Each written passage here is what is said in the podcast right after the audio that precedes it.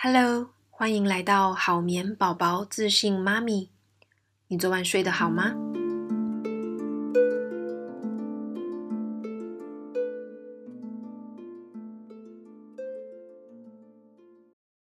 大家最近还好吗？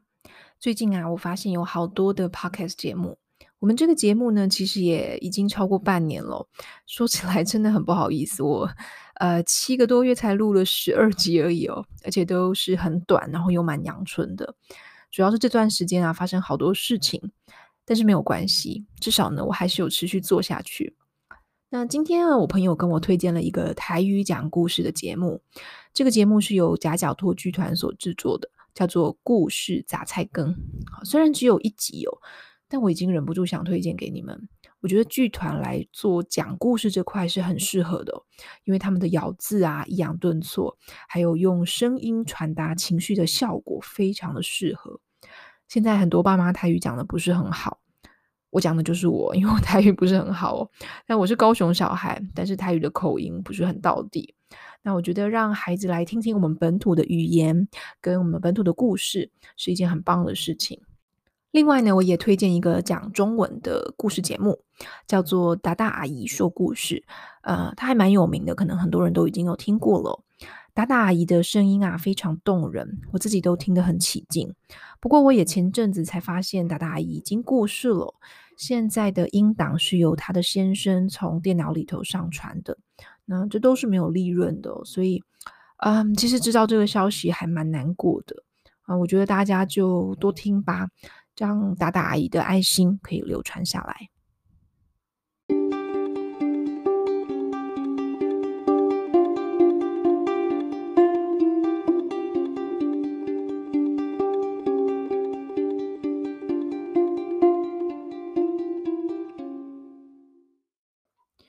我们今天来谈孩子睡眠这件事情对他们的成长有多重要。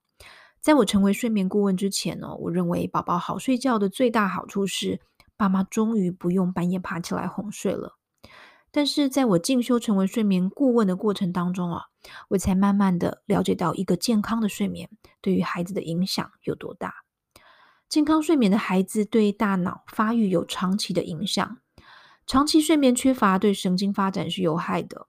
从研究来看，睡得比较差的孩子，他们在免疫系统、情绪的控制、行为能力、学习能力的表现，都比睡得好的孩子还落后不少。睡眠是维持心智灵敏和平静很重要的动力。宝宝的每次小睡、夜晚长睡，都是在帮大脑充电。睡得好可以增加智力，也能维持心理上的灵敏度。所以啊，一个好好睡觉的孩子，他们清醒的时候呢，也会表现得很好。这样讲起来可能有一点抽象哦。我们来举一个比较贴近实际的例子：你的孩子是不是比较容易在傍晚的时候，或是没有睡好的时候特别的难带呢？他好像很焦躁，容易哭，情绪起伏大，很兴奋，奶喝的也比较不好。这个常常啊是因为他们太累了，一天没睡好就有这个影响。如果是十天、一个月，甚至是一年、十年呢？长期的睡眠缺乏，我们叫做睡眠债。睡眠债啊，对孩子的影响是长久而且深远的。健康的睡眠习惯不是自然形成的，父母会扮演很重要的角色。我们常常会听到很多人说，就尽量让孩子放电，孩子很累的话，自己就会想睡了。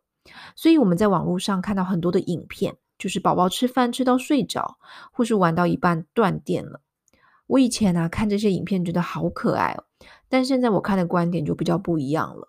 当孩子累到秒睡的时候，代表他极度的疲惫，但是这个其实是不健康的哦。他在秒睡之前呢，应该会度过一个比较焦躁、易怒或是非常兴奋的时期，这不是一个健康睡眠该有的反应。秒睡呢，其实是一种呃身体在抗议而产生的生理上的必须反应。我们不希望孩子是这样子结束一天的。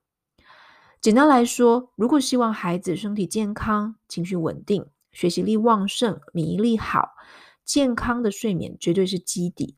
其中呢，对大脑发展尤其的重要。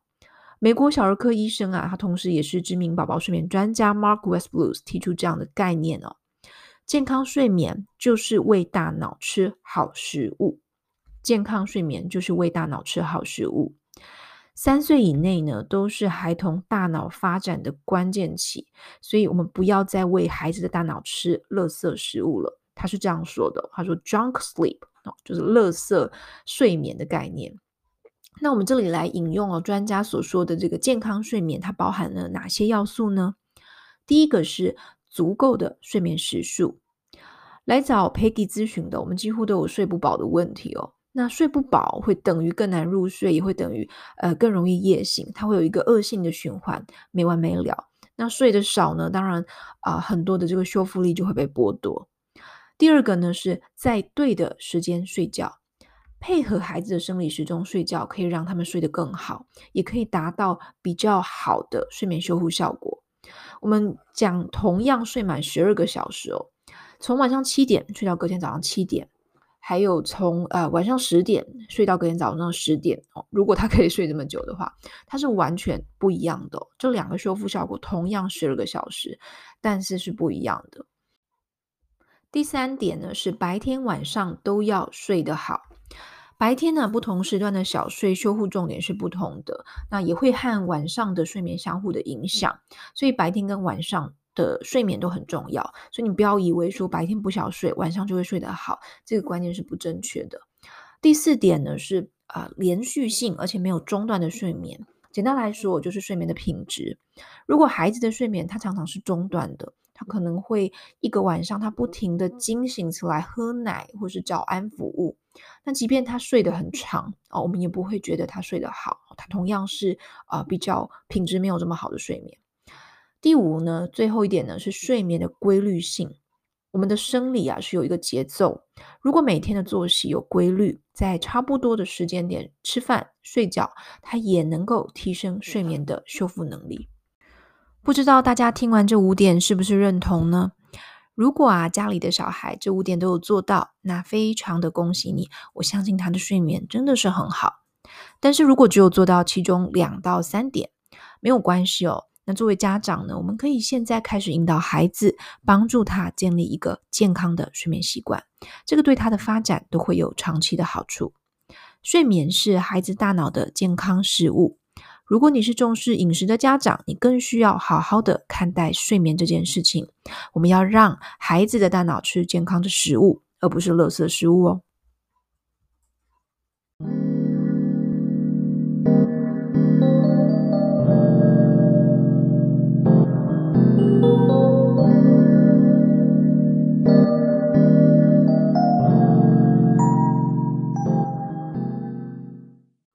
天我们来聊一下，为何在育儿版别人提供的睡眠意见在你身上不管用。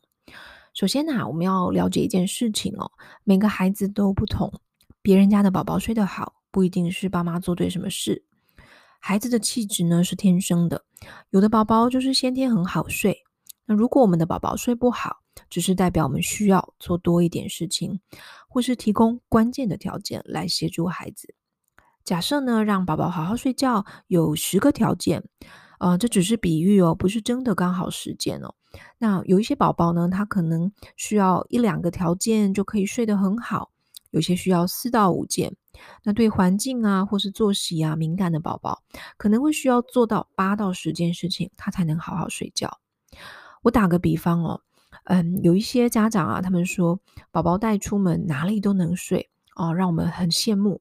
因为他说他们就是因为这样子可以让孩子适应各种的睡眠环境，但是呢，你尝试这样做的时候发现行不通。在推车哦，在气座上，我们的孩子总是睡得很短，或是无法入睡，然后可能甚至呃因为过累啊，大声的哭闹。原因很简单哦，只是因为对方的宝宝啊，他们对于睡眠环境的要求比较低，这不一定是训练的结果，比较多呢是天生的因素。我们要尊重宝宝天生的气质，然后来提供适当的环境来帮助他们入睡。所以，呃，我们尝试过，发现不行，那我们就是尽量的去做到比较适合宝宝入睡的这个环境。不过呢，好消息呢要跟大家说，就是其实每一个宝宝他都有潜力好好睡觉，每一个宝宝都有潜力好好睡觉，只是呢每个家长啊，他所花的气力啊跟心思是不同的。即便我们没有生到天生好睡好带的孩子，爸妈你可以再多做一点事情就好了。每一个小孩带给我们的功课是不同的，所以很难再跟其他的小朋友做比较。比方说，Peggy 啊，我自己的孩子哦，也不是属于天生好睡者，但是呢，他的个性很开朗，很爱笑，那就给我的育儿过程中带来很多喜悦跟满足。我觉得这样子就呃，对我来说就很足够了。那退一步来说，育儿板上很多的家长啊，他们会在抱怨带小孩很辛苦、很难熬。但是呢，你同时哦，如果你看一些求子或是其他的版哦，你会发现啊，很多的家长他们可能呃，光是要生小孩这件事情就非常非常的辛苦，打很多的排卵针啊，看中医、西医。调养身体啊，等等，所以每一个人啊，他在生命当中所遇到的课题都不一样。我们专注在自己的这一张考卷就好了，尽量呢去看所有用的东西，好，比较值得感恩的部分，这些呢都有助于帮我们脱离比较低潮、比较低频率的情绪，然后帮我们可以好好的面对呃我们这张试卷，然后来去解题。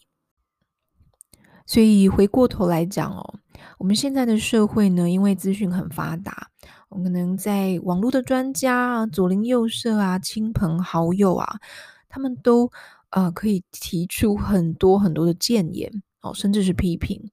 那我觉得呃，现在父母有一个很需要做的呃练习的课题，就是我们要有足够的智慧，好去判断什么样子的建议是。好的，什么样的建议其实听听就好。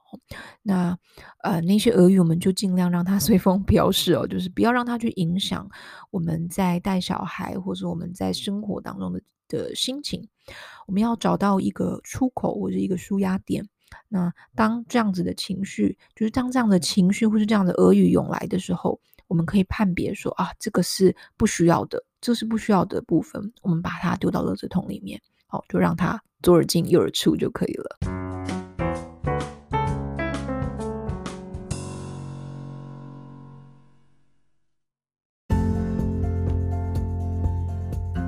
好眠师 Peggy 是美国家庭睡眠学会第一个认证的台湾婴幼儿睡眠顾问。我的专长是改善婴幼儿睡眠问题，帮助你的家庭建立稳定且健康的睡眠习惯。我会在这个节目跟你分享让孩子好睡的方法。也会跟你聊聊女性成长、创业的经验谈。欢迎订阅节目或是帮节目评分，让我们有更多的资源来制作对你有帮助的内容。